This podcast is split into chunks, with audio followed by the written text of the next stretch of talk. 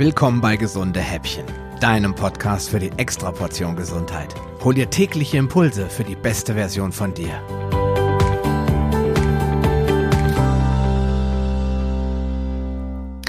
Hallo und herzlich willkommen zur Episode 15 des Gesunde Häppchen Podcasts. Und heute habe ich es abgesehen auf die blöden Ernährungspläne, da sie nämlich keine dauerhafte Lösung sind. Im Prinzip sind Ernährungspläne eine gute Idee und in jedem Buch über Ernährung findest du auch ein Rezeptteil, ja manchmal sogar Vorschläge für einen Wochenplan. Doch mal ehrlich, Hand aufs Herz, wer setzt diese Pläne denn wirklich eisern und eins zu eins um?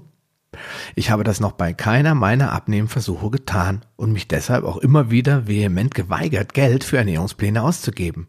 Ich denke, dass jeder, der weiß, was er essen kann und warum ihn bestimmte Lebensmittel dick machen und andere wiederum nicht, auch weiß, wie man durch die Woche kommt. Mit ein paar ordentlichen Kochbüchern oder meinetwegen Rezepten aus dem Internet und der richtigen Einstellung kann man sich einen tollen Mahlzeitenplan erstellen und die Ideen gehen einem auch nicht so schnell aus. Vorgefertigte Ernährungspläne haben ein paar wesentliche Nachteile. Erstens, du musst dich peinlichst genau daran halten. Abweichungen können zu Problemen führen. Omas 75. Geburtstag passt da schlicht und einfach nicht rein. Zweitens, die meisten Pläne treffen niemals zu 100 Prozent deinen Geschmack. Ja, ich meine, wer mag schon alles, was der Nachbar mag oder 5000 andere, die diesen Plan gekauft haben, vielleicht gut finden? Drittens, die Mengen sind nicht individuell. Schließlich hat ja nicht jeder den gleichen Körperbau. Du musst also ganz oft diese Mengen auf dich umrechnen. Spätestens dann fänd ich's doof. Viertens, nahezu alle Pläne beschränken sich auf die ersten 14 Tage oder wenn du mal richtig Geld ausgegeben hast, kriegst du vielleicht auch einen Vier-Wochen-Plan. Dann wiederholt sich aber doch alles immer irgendwie wieder. Fünftens, Fastentage einbauen? Wie soll das gehen? Die Pläne haben vielleicht ein festes Muster, sind auf irgendwelche Kalorientabellen abgestimmt. Wie soll man denn da jetzt Fastentage oder wie schon gesagt, Omas 75. einbauen. Sechstens, manche Zutaten sind schwer zu finden. Das lese ich auch immer wieder bei Kochbüchern. Wo soll man das herkriegen? Hab alle Reformhäuser abgeklappert, aber ich finde XY nirgendwo. Ja, die Gefahr besteht auch.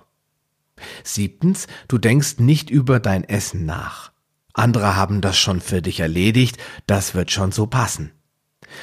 Achtens, die Pläne kosten teilweise zwischen 19,90 Euro und 89 Euro. Und das für vier Wochen. Ziemlich teuer. Neuntens, ganz wenige Pläne bieten dir eine wissenschaftliche Grundlage an. Ja, sie stellen irgendwelche Nahrungsmittel zusammen, die kalorientechnisch oder in irgendeiner anderen Art und Weise, je nach Diät, gut in diesen Plan reinpassen, aber sind da irgendwelche Antinährstoffe drin oder Allergene, die du vielleicht gar nicht essen solltest, weil du schon eine Darmentzündung hast? Das können diese Pläne selten abdecken. Zehntens, durch einen vorgefertigten Plan lernst du nichts über Ernährung und Nahrungsmittel. Und das ist für mich eigentlich der erste Grund. Das müsste eigentlich in meinen Augen auf Platz eins stehen. Denn schließlich wollen wir ja nicht andauernd wieder neue Pläne kaufen, sondern langfristig etwas an unserem Lifestyle ändern. Und wenn einem alles hingebaut wird und vorgefertigt hingelegt wird, ja, wie soll man dann lernen, woran es vielleicht bisher gehapert hat? Demgegenüber stehen eigentlich nur ganz wenige Vorteile. Erstens, immerhin rabbelst du dich auf und tust was. Das ist ja schon mal was. Wenn der Ernährungsplan dir hilft, überhaupt mal in die Gänge zu kommen, dann bingo, dann hol dir einen Ernährungsplan. Zweitens, du brauchst meist kein Kochbuch, denn für den Zeitraum, die dieser Ernährungsplan abdeckt, den Zeitraum, da hast du alle Rezepte mit dabei. Und drittens, ein Plan verhindert das Schlimmste. Du isst nicht irgendetwas, sondern ja, manche Leute brauchen das auch, sich strikt an irgendwas zu halten, was andere ihnen vorgegeben haben. Insofern sind das für mich drei Vorteile, die man durchaus auch mal nennen darf. Ja, also probier es meinetwegen aus und schreib mir, wie du mit Ernährungsplänen klarkommst und welche Erfahrungen du damit gemacht hast. Bevor du das tust, solltest du mal ein Ernährungstagebuch erstellen. Und wie du das genau tust, das erfährst du morgen. Bis dahin, einen schönen Tag noch. Mach's gut. Dein Sascha Röhler.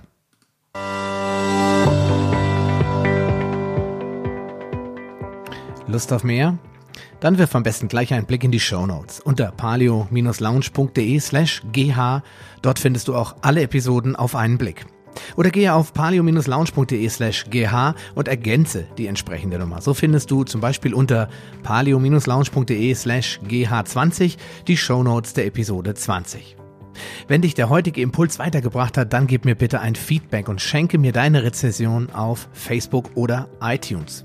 Wie das funktioniert, erfährst du in meiner Schritt-für-Schritt-Anleitung unter palio-lounge.de slash podcast-bewerten. Diese Bewertung ist wichtig, damit auch andere Menschen von den gesunden Häppchen probieren können, um ihre Gesundheit auf ein neues Level zu bringen.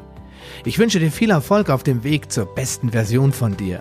Bleib gesund und bis bald, dein Sascha Röhler.